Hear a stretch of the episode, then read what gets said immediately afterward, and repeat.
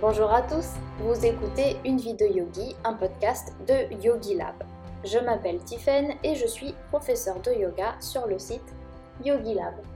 Aujourd'hui, et comme bien souvent, je suis en compagnie de Pavel. Avec Pavel, nous allons vous parler de notre propre parcours de yogi en suivant les huit membres du yoga. Nous allons vous donner des exemples de comment nous les mettons en application parce que c'est souvent plus parlant avec des exemples.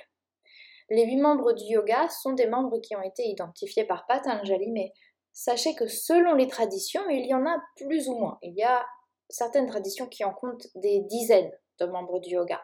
Les huit membres, c'est une des possibilités parmi tant d'autres. Et comme ils nous parlent, et comme on les connaît bien, on avait envie de vous en parler. Alors, bonjour Pavel. Bonjour Tiffen. Est-ce que ça va aujourd'hui? Très bien, merci. Merci de nous rejoindre pour, euh, pour ce podcast, pour partager avec nous ton expérience, toi aussi, en tant que yogi, puisque tu pratiques le yoga depuis combien de temps maintenant? Depuis. Depuis 2-3 ans Depuis 2-3 ans, d'accord. Tu as commencé avec le yoga Kundalini, c'est ça? Oui, c'est ça. Ok. Tu commençais avec le yoga Kundalini et tu faisais aussi des méditations avec une association bouddhiste, je crois? Oui, la méditation, j'ai commencé un peu avant. Un peu avant, d'accord. Méditation avant yoga. Méditation avant yoga, oui. Ah, c'est un, un, parcours un peu moins commun, ça d'habitude. Enfin, j'ai plus l'habitude de rencontrer des gens qui ont commencé par le yoga et qui se sont ensuite intéressés à la méditation, mais c'est intéressant de voir que c'est possible dans l'autre sens aussi. Euh, alors, on commence? Allons-y. On commence avec le premier membre des huit membres du yoga, les yamas. Les yamas, si vous voulez, ça fait référence à notre sens de l'intégrité. Il y a cinq yamas et en fait, euh, souvent vous allez entendre dire que c'est euh, un code de conduite. Simplement, avec Pavel, on aime bien cette idée que c'est pas un, un code de conduite, mais c'est plutôt un indicateur de où vous en êtes dans votre propre éveil, dans votre amélioration de vous-même. Donc, si vous respectez ces principes, c'est un indicateur que vous êtes sur la bonne voie. Et c'est pas tant des commandements dans le sens où, comme les dix commandements, si on ne les respecte pas, c'est pas bien et on va être puni. C'est plus vraiment une voie qu'on qu'on peut suivre et qui nous aide à nous améliorer. Tu, tu penses que c'est bien expliqué? Tu as envie de rajouter quelque chose? Oui, c'est cette euh, sensation, on va dire, cette euh, attitude qui, qui découle au fur et à mesure qu'on devient de plus en plus conscient de, de nos actes. Ouais. Euh, le comportement, il découle, euh, il découle de, de, notre compréhension, de notre conscience. Tout à fait. C'est ça. Ok. Alors, on commence avec Ahimsa, premier yama. C'est la non-violence. La non-violence, euh, donc là, envers soi avant tout, mais bien sûr, on peut l'étendre avec euh, la non-violence envers les autres. Alors, bon, bah, il y a plein d'exemples hein, dans notre vie de tous les jours pour lesquels on, peut penser à la non-violence, mais il y a des exemples où c'est pas encore vraiment acquis. Euh, alors, je sais pas, pour moi, je dirais que le concept de non-violence, je l'applique bah, déjà avec mes choix alimentaires, mais ils ne sont pas parfaits parce que, bah, par exemple, je je mange pas de viande. Euh, j'ai mes propres poules pour pouvoir manger des œufs et je considère que je les traite bien et qu'elles sont aimées.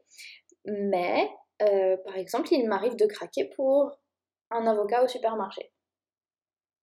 Donc euh, la non-violence, là, c'est pas top parce que parfois, je vous avoue que je regarde pas d'où il vient. Alors je suis de plus en plus consciente de ça. Je sais, par exemple, j'achète plus de noix de cajou parce que ça, je sais que c'est la façon dont c'est récolté et la façon dont on les consomme aujourd'hui fait que les, femmes euh, en Amérique du Sud notamment et en Inde, bah, elles, souffrent, euh, elles souffrent énormément de cette euh, surconsommation. Donc je pense que pour moi, Ahimsa, c'est manifesté surtout dans mes choix alimentaires, dans, mon mode de vie. Je fais de plus en plus attention à tout ce que je consomme et j'essaie de faire le moins mal à la planète.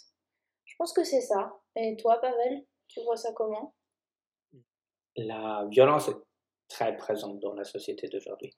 Elle est présente euh, dans les écoles, elle est présente dans des corporations, dans des entreprises, elle est présente dans le gouvernement, elle est présente entre le gouvernement et le peuple, elle est présente entre différents peuples, et elle est présente aussi même entre, entre des amis et parfois au sein d'un couple, il y a de, de la violence. Alors, je ne parle pas forcément de la violence physique, et pourtant il y en a aussi de, de celle-ci, mais de la violence verbale. Euh, de la violence, euh, il y en a dans les ordinateurs, dans les films, euh, sur Facebook, sur Instagram. Alors la violence, elle est très très très présente dans, dans notre société. On dirait même que on, tout simplement on l'aime bien. Même si on est tous d'accord que ce serait moins, ce serait bien qu'il y ait moins de violence dans la société. Pourtant, on se comporte comme si c'était quelque chose de, bien et de positif. il suffit de regarder les films les plus regardés au, au, cinéma ou à la télé. C'est des films d'action et dans les films d'action, bah forcément, il y a de la violence. Alors attention, je ne dis pas maintenant qu'il faut arrêter de regarder Marvel, euh, je, les, aime beaucoup. c'est pas en regardant, en arrêtant de regarder les films euh, avec des super-héros que on va sauver la planète. Euh, par contre, dans notre comportement envers les autres, on peut mettre un petit accent sur le fait est-ce que dans notre comportement, il est conduit plutôt par de la compassion et par des émotions positives ou est-ce qu'il est plutôt motivé par des sensations égoïstes? Oui, et puis c'est vrai que pour toi, c'est très parlant, étant donné que tu es kiné et ostéopathe, évidemment, ce comportement, l'aspect non-violence, il est très parlant pour toi. Tu l'impliques vraiment au quotidien, finalement. Euh, je fais de mon mieux pour euh, l'impliquer au quotidien. Par contre, euh, c'est pas du tout évident parce que je vois des dizaines de personnes par jour et sur une dizaine, sur des dizaines de personnes par jour, il y a forcément des gens avec lesquels je m'entends mieux et d'autres avec lesquels je m'entends moins bien. Et certaines m'énervent. Et si quelqu'un euh, m'énerve, à ce moment-là, j'ai, on pourrait dire, le, le, choix où je me laisse porter par, euh, par ma colère. Je vais pas frapper mes patients naturellement, mais je peux m'emporter par la colère, je peux dire des choses euh, négatives, je peux, euh, je sais pas, crier ou exploser, ou tout simplement choisir ou euh, essayer de porter mon attention tout simplement sur d'autres émotions positives à l'intérieur de moi. Voilà, tu nous fais un spoiler pour la suite. ok, super. Alors, pour Satya, euh, la vérité, l'honnêteté, bon, bah, je pense que là, on va tous les deux donner à peu près le même exemple de comment on l'applique à soi-même. Pour ma part, je dirais que euh, je, je fais attention au moment où j'ai tendance à ne pas vouloir dire la vérité. Euh, parce qu'il y a par exemple des moments où je vais vouloir, je sais pas, annuler un, un, plan que j'ai fait avec, euh, avec des amis et je vais me dire bon il faut que j'ai une excuse valable autre que je me sens pas bien aujourd'hui j'ai pas le moral et ça maintenant je l'identifie et j'ai arrêté ce comportement j'ai identifié que j'avais tendance à camoufler un peu la vérité ou à l'embellir. Maintenant, les choses sont dites clairement avec bienveillance et c'est toujours mieux reçu en fait. Donc je dirais que ça m'a même rendu service. Donc Satya, vérité, honnêteté. Oui, c'est ça. Souvent on a peur de la réaction des autres personnes, on a peur de dire euh, la vérité, on a peur des conséquences qui vont nous tomber dessus euh, si on dit la vérité, si on est honnête. Et cette peur, elle est justifiée. On essaie tous de, survivre. On essaye de tourner les choses pour, pour que tout se, passe, tout se passe bien. Par Alors toi aussi, tu dirais que justement tu fais ça Ou bien sûr. maintenant tu as réussi à passer au-delà? Ou où est-ce que tu en es par rapport à Satya? Alors par rapport à Satya, je pense que j'ai eu quelques expériences qui m'ont montré que si on ne dit pas la vérité sur le coup, peut-être euh, on se sent mieux, on a évité un mm. danger euh, immédiat. Par contre, ça a tendance à se retourner contre nous à long terme. Alors, l'idée de voir les situations à long terme, ça aide tout simplement à dire la vérité. Parce que si on dit la vérité, derrière, tout simplement, on est tranquille. On n'a pas besoin de se souvenir de ce qu'on a dit avant. c'est vrai, en plus. C'est très intéressant ce que tu dis une vision long terme, une euh, vérité. Et puis c'est aussi pour soi, hein, de toute façon, parce qu'au final, c'est nous-mêmes qui nous sentons mal avec le mensonge. À la fin, oui. Ouais. Super. pour Asteya, la suite Asteya, qui fait partie des cinq yamas, ne pas voler. Bon, bah là, clairement, je pense que c'est clair. Hein, pour ma part, en tout cas, j'irai pas dans un supermarché pour voler des choses. On a un abonnement Netflix, donc pas besoin de télécharger, hein, n'est-ce pas? Et je pense que ne pas voler, c'est ça va au-delà de, d'un comportement, euh, qu'on peut voir euh, à la télé euh, d'un, petit garçon qui passe à côté d'un marché, il pique une pomme. Je pense que ça va, ça va bien au-delà de ça. Je pense ne pas voler, c'est vraiment au sens, au sens large et c'est vraiment quelque chose qu'on peut tous réfléchir si, si on n'a pas quelque chose à nous à nous, euh, à nous reprocher. Par exemple, est-ce que euh, à chaque fois qu'on est en arrêt maladie, on est euh, vraiment malade? Ouais. Est-ce que à chaque fois qu'on fait notre déclaration d'impôt, elles sont déclarées exactement comme elles devraient, devraient être Est-ce que on, met beaucoup de choses négatives sur le dos des, politiciens? Mais sinon, on serait par exemple le Premier ministre, est-ce que on ou euh, le président, euh, le président d'un pays, est-ce qu'on ne mettrait pas un, euh, un, pote ou un frère, une sœur sur sur le poste, le poste d'un ministre. Alors, on peut se poser ces questions-là par rapport à notre, à notre quotidien qui, qui existe et aussi à notre quotidien imaginaire, comment ce serait comporté si on aurait un poste avec une grande, grande, grande responsabilité et aussi avec un grand pouvoir? Est-ce qu'on aurait résister à la tentation? Ça rejoint ce que tu disais avec la compassion au début. C'est ça. Ouais, c'est intéressant. Euh, et euh, je pense que on a peut-être tous déjà fait l'expérience du d'un vol, parce que moi je pense que pour connaître ce comportement de non voler, de, de, s'abstenir de faire ça, bah, il faut aussi savoir ce que c'est de voler ou la sensation qu'on nous a volé quelque chose. Moi, je sais que j'ai eu cette sensation très désagréable qu'on m'a volé quelque chose au collège quand on m'a volé toutes mes affaires le jour où j'avais décidé de ramener toutes mes photos souvenirs. Ça, ça avait été très dur pour moi.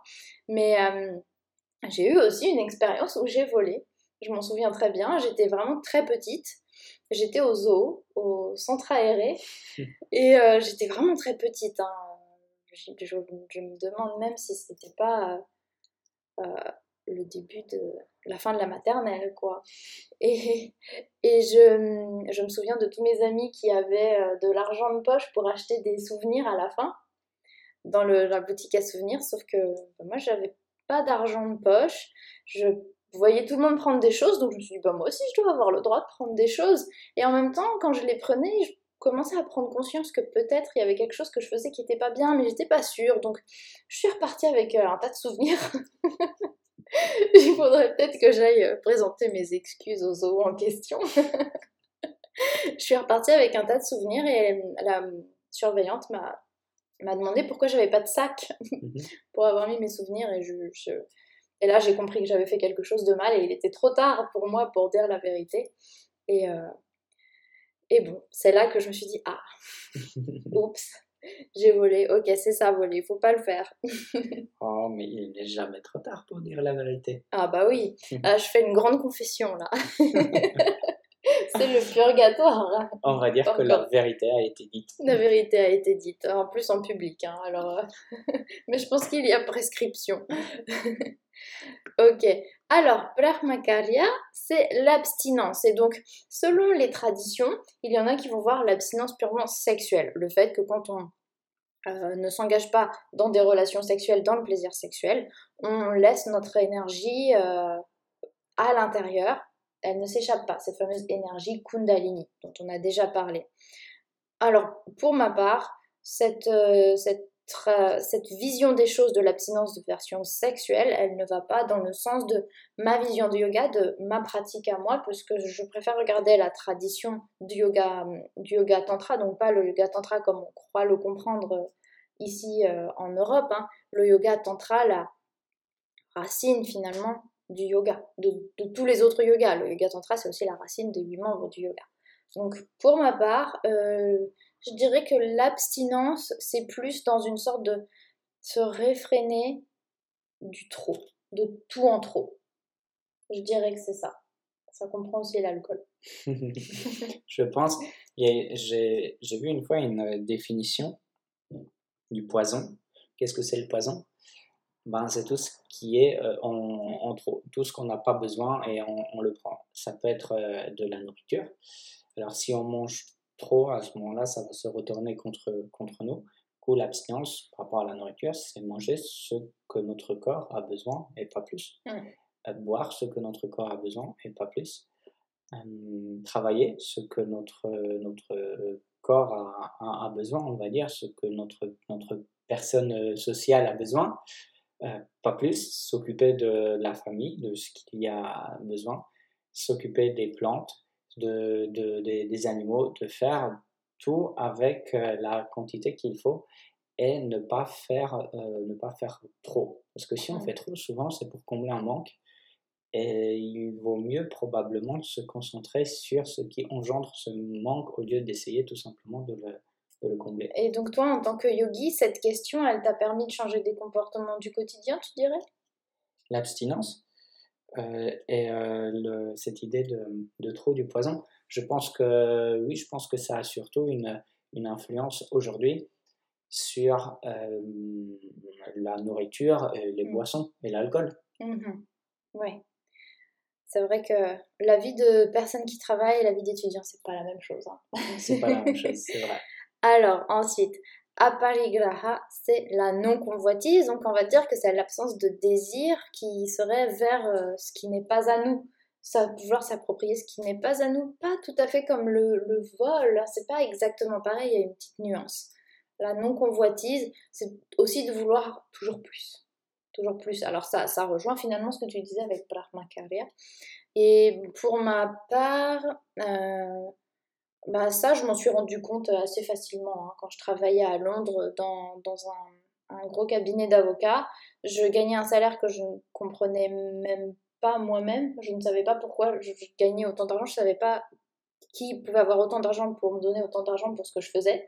Et, je me suis bien aperçue que ça faisait pas, vraiment, ça ne faisait pas tout l'argent que je pouvais avoir euh, tout, tout l'argent que je voulais, m'acheter tout ce que je voulais et être grandement malheureuse.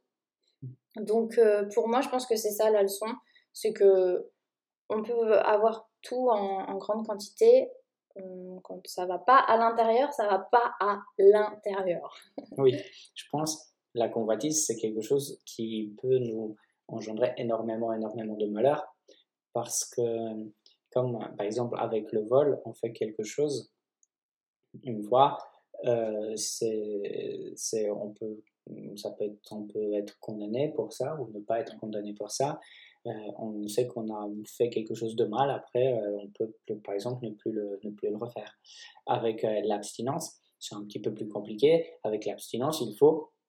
c'est le problème si on manque d'abstinence, c'est qu'on répète un certain comportement plusieurs fois.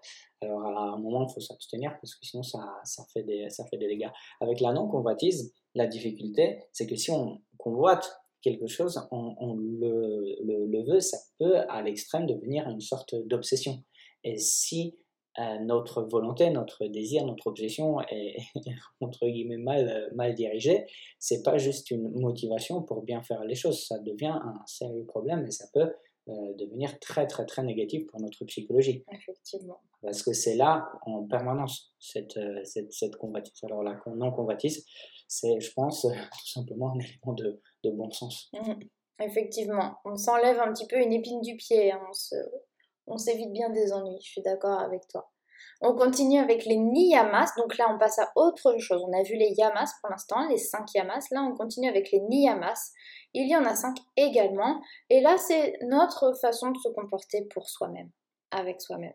Donc on commence avec Saucha, la propreté. Bon bah pour ma part c'est que je lave mes vêtements, je me lave et je fais en sorte de pas sentir mauvais. Ça va, c'est le cas aujourd'hui? c'est le cas aujourd'hui. Ouf. Euh, après, par contre, je vais bien évidemment plus loin parce que je pense euh, du fond du cœur que ça vient aussi par la parole et la façon dont on s'adresse aux autres.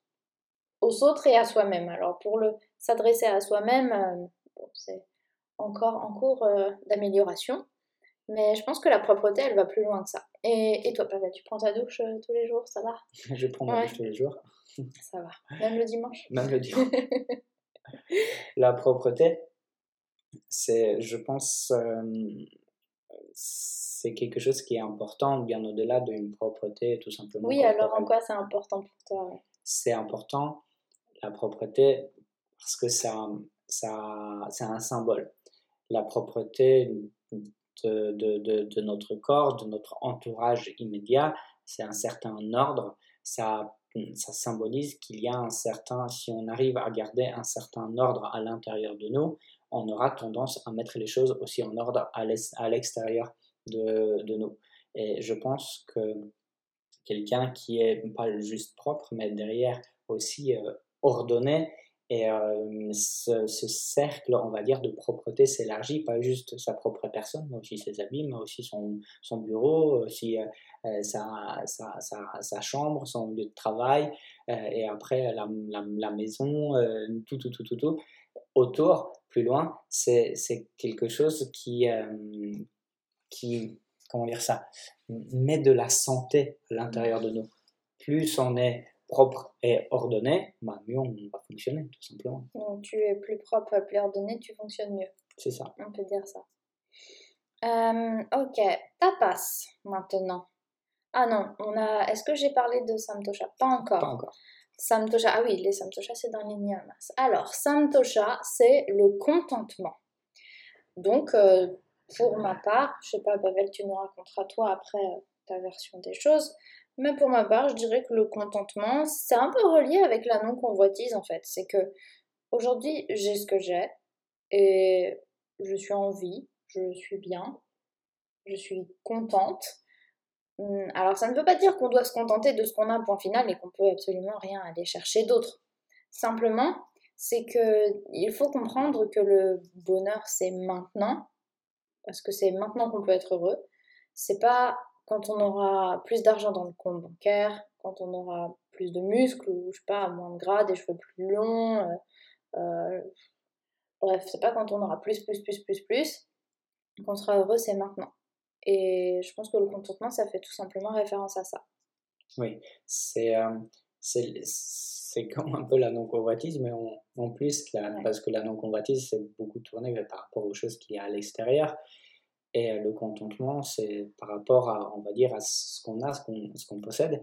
C'est pas juste de se contenter, de se satisfaire, mais j'aime bien la construction de ce mot. Il y a le mot quand même content dedans.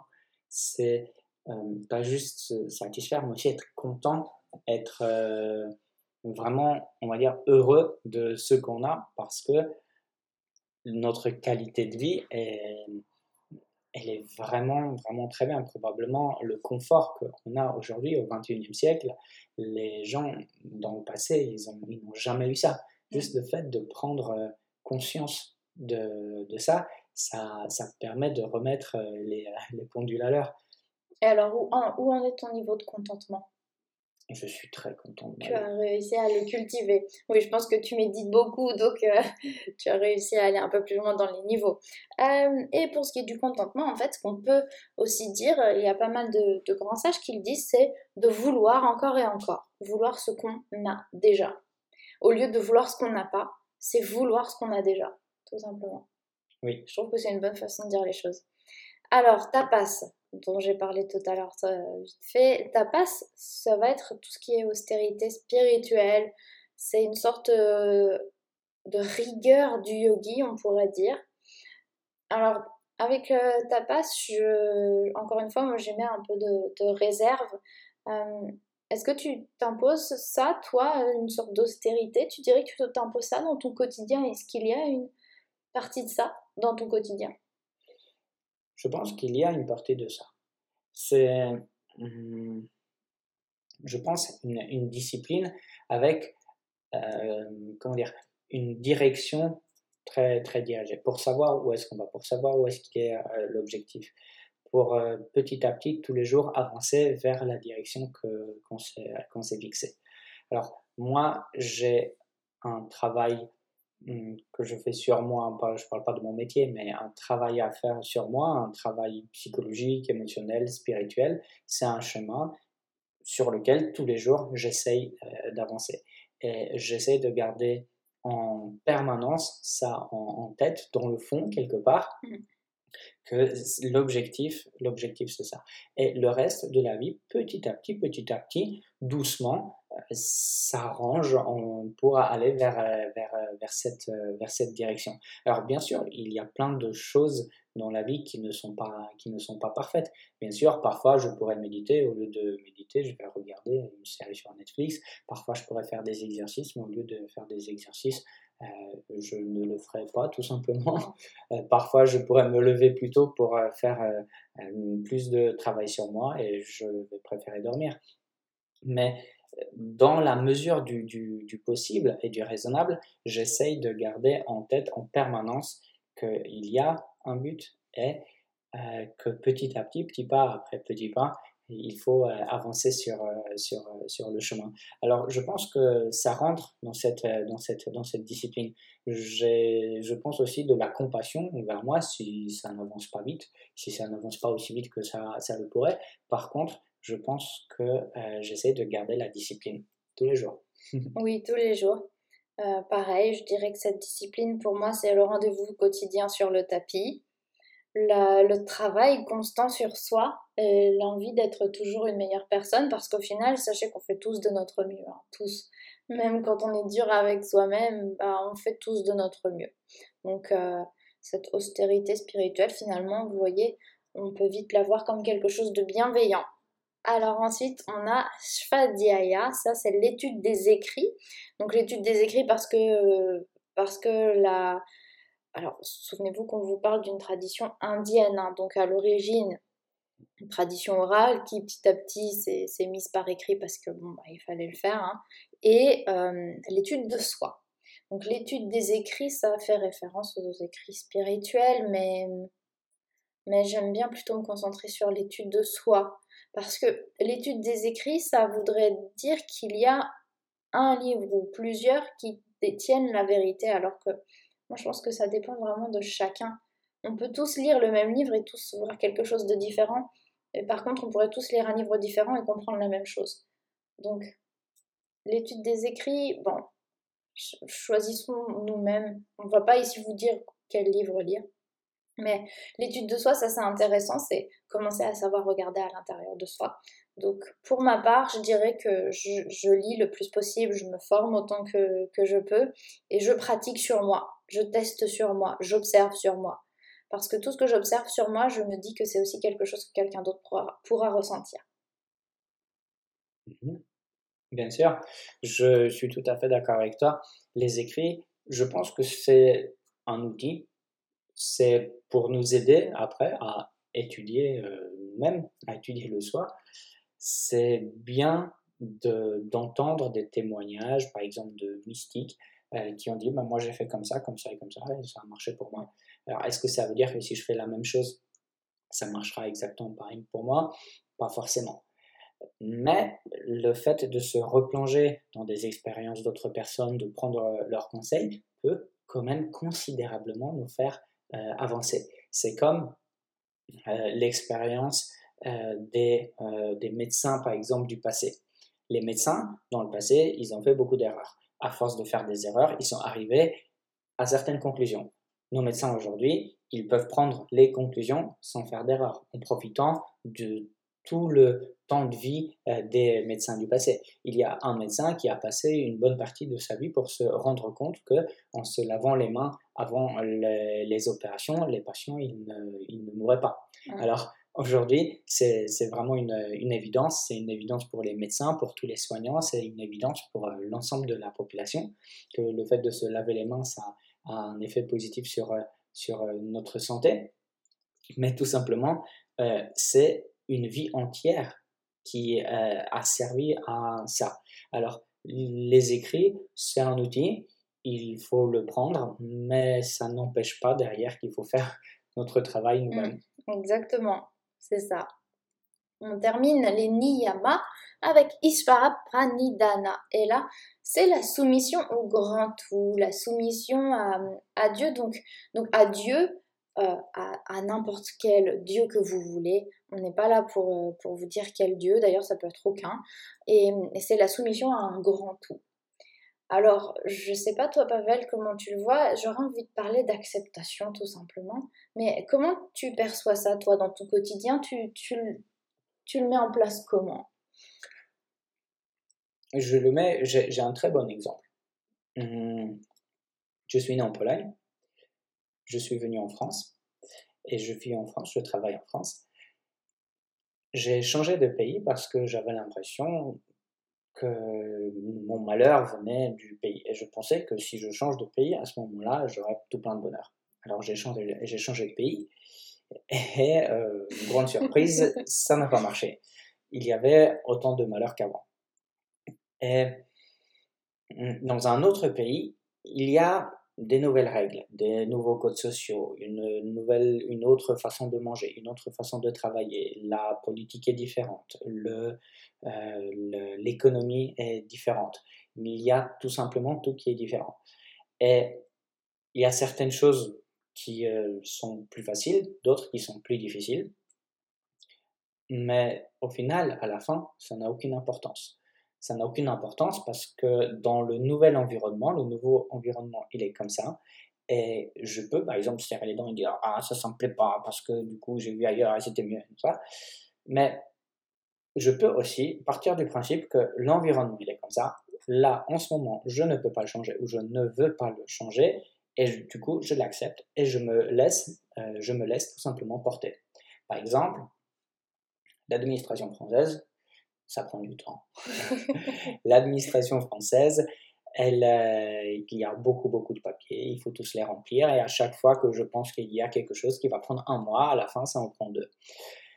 Mais c'est une administration qui mm, marche en Pologne, c'est plus vite, mais ça marche moins bien.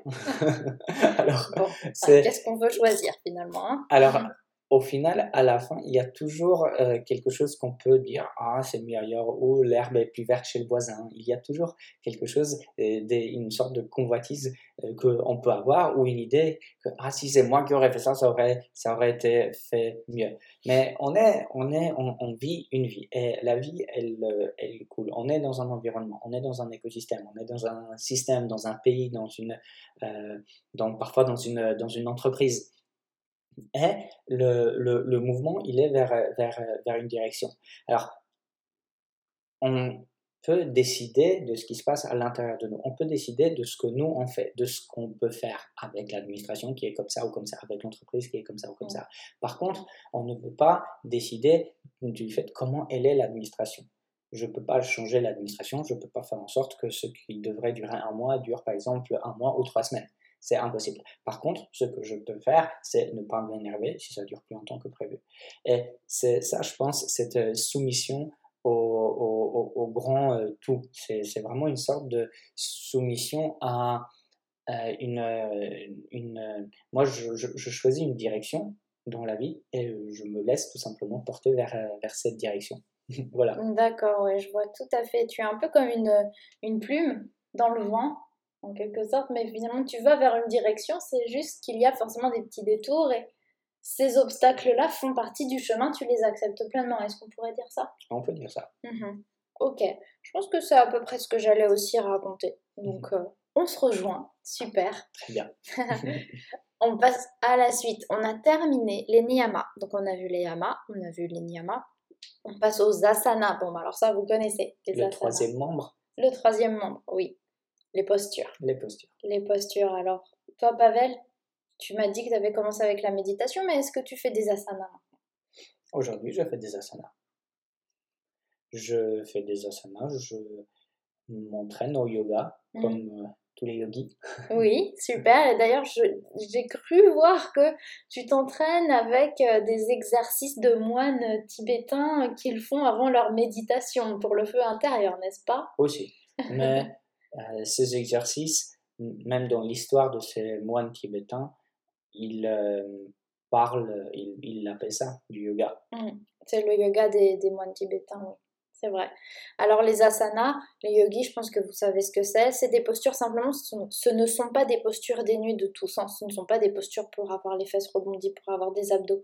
Ce ne sont pas des postures. Ça, c'est un, euh, un produit dérivé de ce que vous faites. Le fait que vous aurez un, corps fort et musclé. Les asanas, c'est une hygiène hein, pour le corps. Mais simplement, les asanas, avant tout, ça nous apprend la rigueur, l'alignement et la concentration. Parce que ces huit membres, ils ne sont pas innocemment placés comme ça dans ce sens-là. Et les asanas, là, on commence à entrer dans ce qu'on va cultiver pour aller vers la méditation et vers le dernier membre, samadhi, l'éveil spirituel. Les asanas, c'est un peu l'étape initiale d'un point de vue corporel et on entraîne le corps à s'aligner. Parce que si le corps est entraîné à s'aligner, alors après, l'esprit pourra suivre. Tout ce qui se passe sur le tapis d'un point de vue physique, nous pouvons ensuite le mettre en place dans notre quotidien. Et beaucoup dans, la vision tantrique, puisque c'est cette vision que j'étudie, dans cette vision tantrique, on se dit que si l'alignement du corps n'est pas bon, la puissance du yogi va vers quelque chose qui finalement n'est pas bon pour lui physiquement. Donc ça peut être, je sais pas moi, vous faites votre guerrier avec une jambe qui va dans le mauvais sens, le genou vers l'intérieur par exemple. Ou alors, vous faites votre posture bien, vous êtes pleinement aligné, et là tout va bien. Simplement, quand on est mal aligné dans nos asanas, bien souvent, l'alignement, le mal, le mauvais alignement, c'est dans tout le reste de notre vie. C'est dans nos pensées, dans nos actions, et les actions ne sont pas alignées avec les pensées, les émotions sont en décalage, bref, il n'y a rien qui va tout droit. Donc euh, les postures, les asanas, ça nous apprend cette, euh, cette rigueur. C'est ça. Moi, je pense que j'ai un bon exemple pour euh, parler des, des, postures, des asanas, parce que tu as dit que de cette, de cette rigueur, de, du fait de faire correctement les exercices, de bien être aligné sur le tapis, ça permet après d'être bien aligné dans le reste, dans le reste de la vie. Et c'est là-dessus que je voudrais rebondir, que des postures découle la posture. Hmm. Et j'ai eu un accident quand j'avais 16 ans, j'ai sauté dans une rivière et j'ai cogné ma tête contre le euh, fond de la rivière et je me suis abîmé la colonne vertébrale. J'ai une euh, fracture de, de la quatrième vertèbre thoracique alors, sur l'échelle des différentes fractures qu'on peut avoir au niveau de la colonne vertébrale, c'était quand même une fracture qui était très très très légère. Alors, c'était suffisant pour m'embêter très longtemps. Par contre, c'était euh, complètement inoffensif pour mon, pour mon système nerveux. Ouf. Alors, euh, pas de fauteuil roulant pour moi, heureusement. Euh, par contre, hum, ça affectait ma posture. Si je me redressais, ça faisait mal. Alors la posture derrière, elle devenait au fur et à mesure, petit à petit, on pourrait dire, moche dans le sens euh, les épaules en avant, la tête en avant. Et je me voyais dans le miroir et ça ne me plaisait pas. Hum, c'était quelque chose qui est venu très rapidement. Alors c'est pas quelque chose qui venait euh, sur, sur plusieurs années, c'était quelque chose qui s'est installé en quelques jours. Alors je ne voulais pas du tout de cette posture j'ai décidé que je vais euh, lutter de, toutes euh, de toutes mes forces pour euh, retrouver une, posture qui, qui, me, qui me plaît. Et c'est passé aussi par une sorte de, de discipline. Alors c'était assez, assez facile. si je faisais bien les choses, je n'avais pas mal. Et si je faisais mal les choses, j'avais mal. J'étais puni, on pourrait dire, un karma instantané. J'étais puni tout de suite.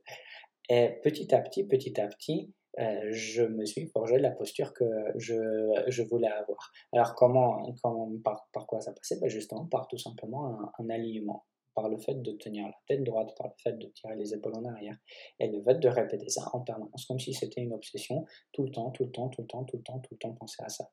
Et je pense que euh, la posture euh, derrière, elle aide, elle aide pour avoir une bonne physiologie du, du, du corps.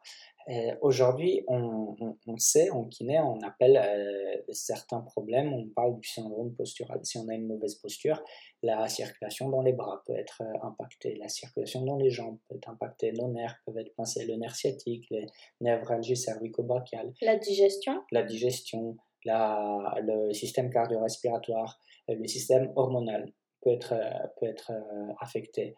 Par exemple, si on a une posture où on est voûté en avant, avec les épaules en avant, on est roulé en, en boule, la sécrétion, il y a une sécrétion des hormones du stress. Alors, même si on est tout joyeux, tout content, ces hormones, on aura de plus en plus, de plus en plus, de plus en plus d'hormones de stress parce qu'on se tient mal. Et derrière, on va se sentir mal. Mm. Et euh, on ne se sent pas mal. Euh, et c'est pas parce qu'on a des parce qu'on se sent mal qu'on a des hormones de stress à ce moment-là. C'est parce qu'on a des hormones de stress qu'on se sent mal. C'est vraiment l'impact de notre corps qui, après, nous tape, entre guillemets, sur le système, qui fait que tout simplement, derrière, ça affecte nos pensées, notre façon de, nous comporter. Bon, alors comme quoi finalement la posture euh, Tadasana, quand on vous dit de vous tenir bien fier, elle a, elle a toute son importance, on commence à, la comprendre. Cette euh, posture Tadasana, la posture de la montagne, je ne sais pas si vous, euh, si vous connaissez, mais c'est une asana très connue en yoga. Ok, on passe au pranayama. Pranayama, travail de la respiration, contrôle de la respiration dans les pranayamas, le yogi va chercher à atteindre, on va dire, un contrôle total afin, euh, donc ça encore une fois, dans la tradition tantrique, ce qui se passe avec le contrôle de la respiration, c'est que le yogi va vouloir prolonger ce moment mystérieux de vide entre les inspirations et les expirations. Parce que le yogi veut aller vers ce néant qui est le tout en même temps. Le néant et le tout. Et pour ça, le yogi se concentre sur l'espace entre chaque inspiration et chaque expiration. Et le fait de travailler sur notre respiration, le fait de pouvoir la contrôler, nous permet justement d'allonger cet espace. Par exemple, euh, on avait fait un exercice, euh, toi et moi, je ne sais pas si tu te souviens, où on prenait une inspiration, on prenait une expiration et on retenait sur l'expiration. Et au début, bon alors toi et moi, c'est vrai qu'on fait quand même pas mal de pranayama, donc on a tenu.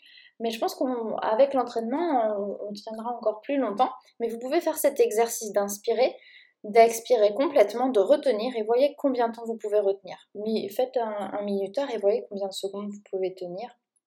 Mais euh, souvent, c'est très court. Oui, la respiration, c'est quelque chose qui est très très très important. Euh, c'est plus important que le, reste. Euh, on dit que l'amour c'est super important dans la vie. Je pense qu'on peut tenir plus longtemps sans amour que sans oxygène. C'est pareil avec, avec euh, l'eau, la nourriture, avec plus ou moins, plus ou moins tout. La respiration, tout simplement, nous tient en vie. si on ne respire pas, si on n'est pas entraîné à ne pas respirer longtemps, si on nous coupe l'oxygène entre une et deux minutes plus tard, on tombe dans les pommes, euh, notre cerveau, après cinq minutes sans oxygène, il commence à avoir des dommages irréversibles. Les neurones commencent à, mourir. Et euh, bah, si l'oxygène manque pendant trop longtemps, tout simplement, euh, on meurt notre façon de respirer est très, très, très, très, très importante. En fonction de comment on respire, l'équilibre dans notre corps des différentes pressions, de la pression dans la cage thoracique et pression dans le ventre, dans le petit bassin, dans, la tête, euh, peut être plus ou moins euh, équilibré. Aussi, notre façon de respirer euh, peut avoir un impact sur, sur nos pensées. Il suffit tout simplement de faire un exercice comme ça, d'ouvrir la bouche et respirer rapidement par la bouche. Hmm. À ce moment-là, on a au début une sensation qu'on est euh, qu'on a hyperventilé, qu'on a trop, euh, qu'on a trop d'oxygène. Mais si on, euh, comme si on avait trop d'oxygène. Mais si on continue un peu, derrière, il y aura des sensations dans le corps qui vont monter comme si on allait faire une crise d'angoisse. Hmm. Alors, si dans notre vie, tout simplement, on respire trop par la bouche, surtout par exemple en faisant du sport ou en euh, marchant ou euh, tout simplement en, travaillant, à long terme, ça aura des effets négatifs sur euh, notre corps. Et aujourd'hui, beaucoup de méthodes qui aspirent à avoir un impact positif sur notre, notre santé, comme par exemple la méthode de Wim Hof ou la méthode Buteyko ou d'autres méthodes, essaye de, de, jouer sur la respiration pour améliorer la santé des gens. Alors ces méthodes ne sont pas nouvelles, elles ont été euh, inventées il y a des milliers d'années en Inde, on les appelle les pranayamas. Et aujourd'hui en kinésithérapie, on utilise, il y a une branche, ça s'appelle la kinésithérapie respiratoire. Et on fait tout simplement différents types de, on pourrait appeler ça tout simplement des pranayama. En kiné, on appelle ça des exercices respiratoires. Mhm. Et, et c'est vrai que c'est important ce que tu dis par rapport à la respiration par le nez, parce que ça, c'est quelque chose que, pour ma part, j'ai appris à l'école. hein. Le nez filtre l'air. Le nez est fait pour respirer, la bouche est faite pour parler et pas l'inverse. Donc, euh, si vous avez tendance à respirer avec la bouche, souvenez-vous que vous avez un outil qui est bien pour ça, c'est le nez. C'est pas fait pour faire des chirurgies esthétiques avec. c'est pas fait pour être que joli. C'est tout, un- tout nez est joli de toute façon. Il vous permet de respirer, il vous permet d'être vivant. Donc, euh, prenez-en soin. Prenez soin de votre respiration et faites des exercices de pranayama parce que ça, c'est vraiment génial. C'est vrai.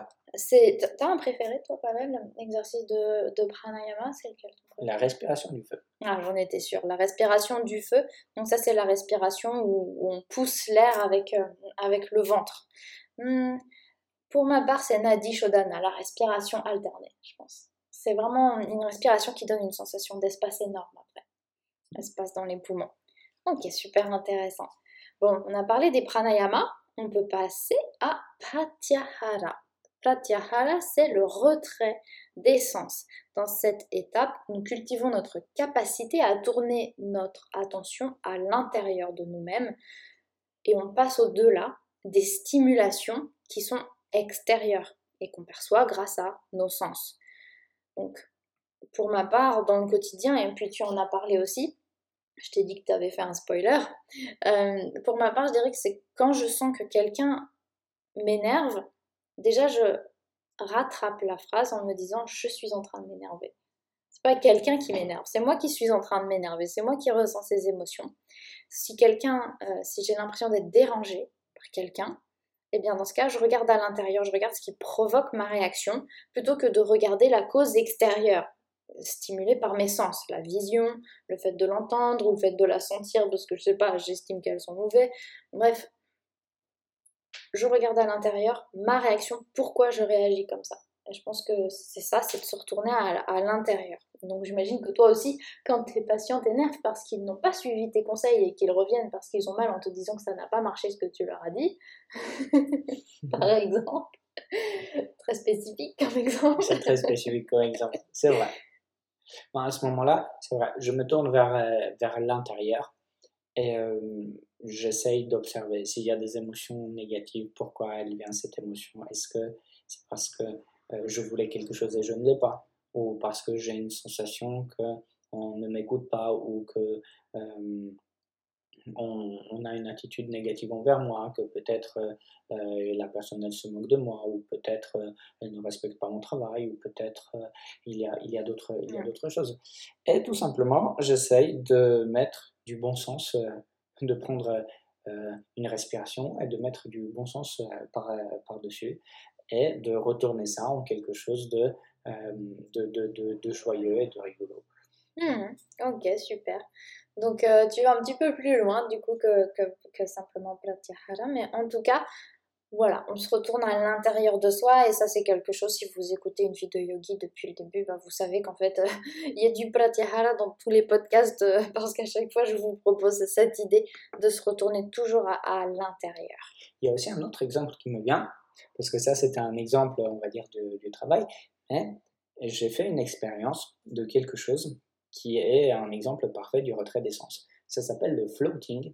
Le floating, euh, c'est euh, une technologie, on pourrait dire, où on nous met dans une, dans un, dans une, comment dire ça, une bulle.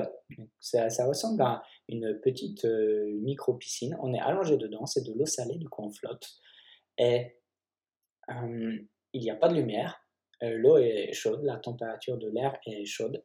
Et tout simplement, euh, on est en contact avec rien du tout.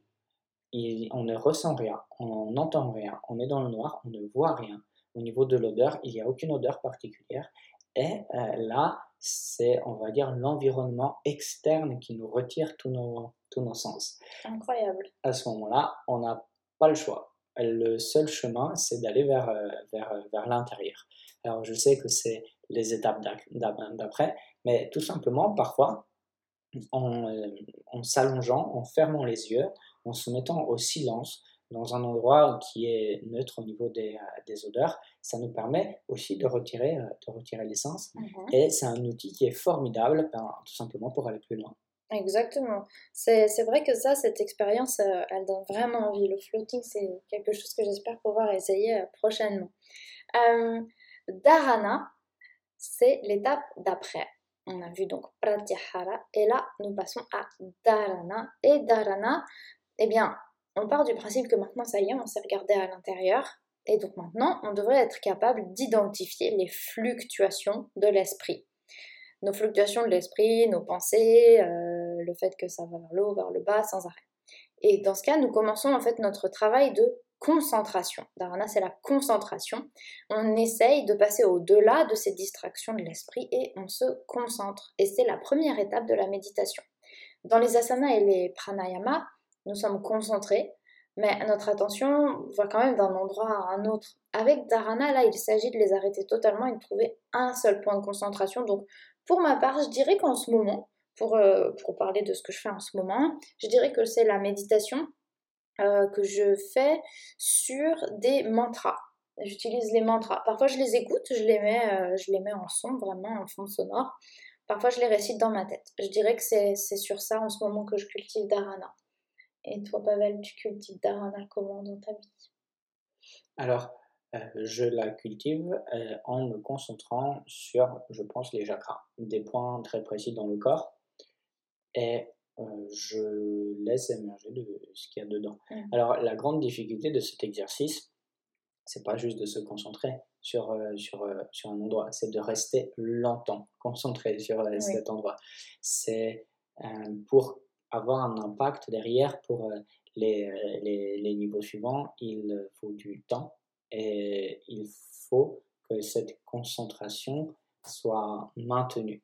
Et c'est en maintenant la concentration avec intensité, présence, euh, qu'il y a des belles choses qui peuvent euh, se passer. Mais euh, rester immobile avec notre esprit sur un seul point, je trouve que c'est quelque chose qui est extrêmement difficile. Mais d'un autre côté, c'est aussi quelque chose qui est indispensable pour, euh, pour avoir un impact plus profond sur, sur nous. C'est bien vrai. Et justement, oui, tu parles des étapes suivantes. L'étape suivante, c'est Dhyana. Nous avons parlé de dharana, nous voilà à dhyana. Dhyana, ça fait référence à vraiment l'état parfait de méditation. On est dans un flux constant de concentration. On peut parler, euh, en anglais on dit un flow, un flow constant.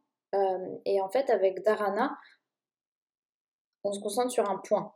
Mais avec dhyana, c'est plus une conscience globale qu'on a réussi à atteindre à partir d'un point de concentration, bien sûr, hein, on part de dharana, et on trouve dhyana, et là on est concentré sur le tout et sur rien en même temps. C'est un début de, conscience de, l'unité du, du, tout. Euh, et dhyana, c'est vraiment un état constant, avec aucun point de concentration. Alors pour ma part, je vous avoue que ça m'est déjà arrivé. Hein. Euh, là, il y a une perte de la notion du temps. Ça m'est arrivé récemment, j'ai médité sur la terrasse et, j'étais partie. Pas partie, mais il y avait tout et rien en même temps. C'est comme si on, ressent. Enfin, ça, de toute façon, on ne peut pas en parler avec des mots, tout simplement parce qu'il faut en, faire l'expérience. Mais pour ma part, c'est très rare et je pense que je, touche à peine à la surface. Hein. Euh, je suis encore une grande, grande débutante. Euh, mais ça, commence. Donc, euh, je sais pas, toi, Pavel, tu, je pense que toi aussi, tu commences à. Moi, j'ai beaucoup réfléchi sur le mécanisme, qu'est-ce qui doit se passer dans notre, dans notre tête pour qu'il y ait quelque chose comme ça qui nous arrive? Alors, une de mes passions, c'est la neurologie. Euh, et euh, j'aime beaucoup étudier le, le, le, cerveau. Et c'est juste une, une, expérience, on va dire, une idée personnelle que je me fais du sujet. J'ai l'impression que euh, quand on entre dans cet état-là, il y a une sorte de synchronisation, qu'il y a vraiment tout notre système nerveux qui qui, comment dire, qui, qui, se synchronise et qui commence à travailler euh, sur, euh, sur, sur le, le, même sujet. Alors il peut y avoir un sujet ou il peut ne pas y avoir de, de, de sujet. S'il y a un, un, sujet à ce moment-là, euh, c'est l'ensemble de notre corps qui, et de notre système nerveux qui, qui travaille dessus. À ce moment-là, on a une vision très, très, très, très, très profonde de la chose. ou s'il n'y a pas de sujet, à ce moment-là, on a une, on va dire, une, une, pas une vision, mais on vit l'instant présent de façon très euh, intense. Et en vivant cet instant très intense, on, euh, on, on, perd la notion du temps, on perd les sensations parce que euh, c'est tout notre système nerveux qui est synchronisé avec l'idée de tout simplement d'être et pas d'analyser ce qui se passe. On, on est et puis c'est tout. Et si on part justement de dharana et on entre dans dhyana en fonction du point qu'on s'est choisi et tout notre système nerveux euh, se synchronise juste avec cette simple idée, on vit euh, l'idée, on va vivre ce point. Et c'est, je pense, l'idée qui est derrière la, la, la, méditation. Par exemple, les mantras, si on récite un mantra, mais tout notre, tout notre corps se synchronise, tout notre système nerveux se synchronise avec ça, ça aura un impact sur des organes spécifiques. On pourra mmh. euh, pas, par exemple, l'entendre, mais ressentir la vibration, peut-être voir euh, des, euh, des, couleurs spécifiques, peut-être même ressentir une, une, une odeur particulière. Il y a vraiment tous nos sens, tout notre système nerveux qui va travailler là-dessus. Alors, ça va englober les zones qui sont euh, liées au visuel, ça va englober les zones qui sont liées avec l'imagination, le contrôle moteur, le sensitif, euh, le, futur, le, passé,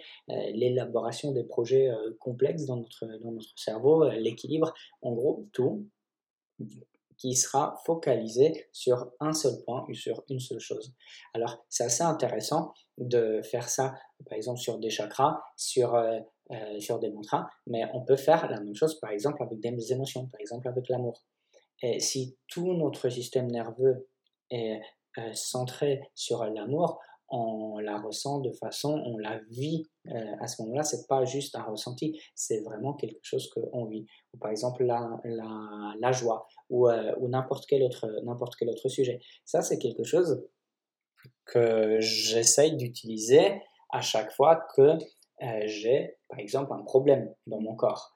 Si j'ai un problème dans mon corps, quelque chose euh, me fait mal ou j'ai l'impression que euh, j'ai une maladie dans le ventre ou quelque chose comme ça, ou j'ai un problème, un conflit émotionnel, au lieu d'utiliser juste une partie de mon cerveau qui est responsable de la logique et de la mémoire, des souvenirs, j'essaie de mettre tout mon cerveau en route pour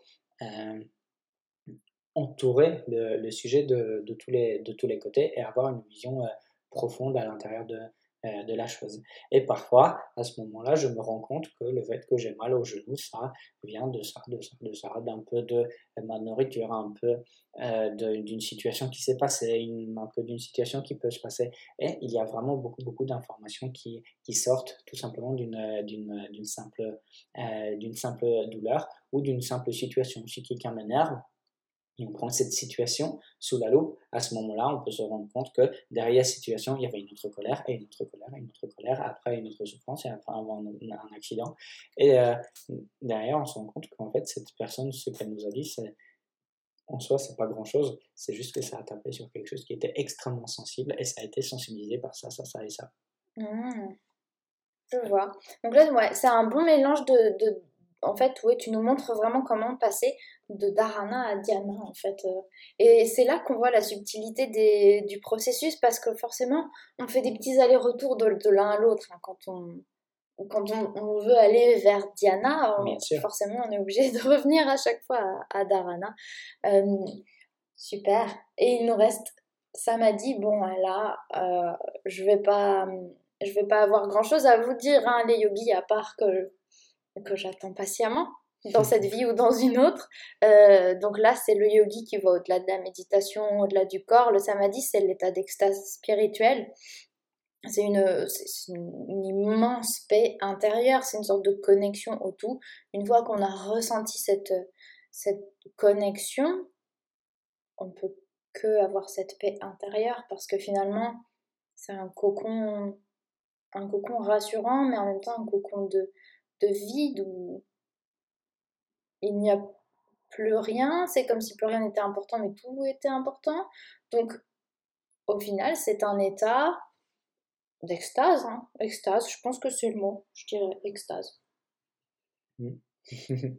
D'éveil spirituel, donc euh, bah, je, je sais pas, ça m'a dit, je n'ai pas encore pris de rendez-vous, mais... euh, Je pense, après encore une fois, c'est une analyse euh, théorique du sujet. oui. Euh, je pense que Là, oui, attention, je préfère vous parler de ça. Je, je vous parle des huit membres du yoga, je n'invente rien.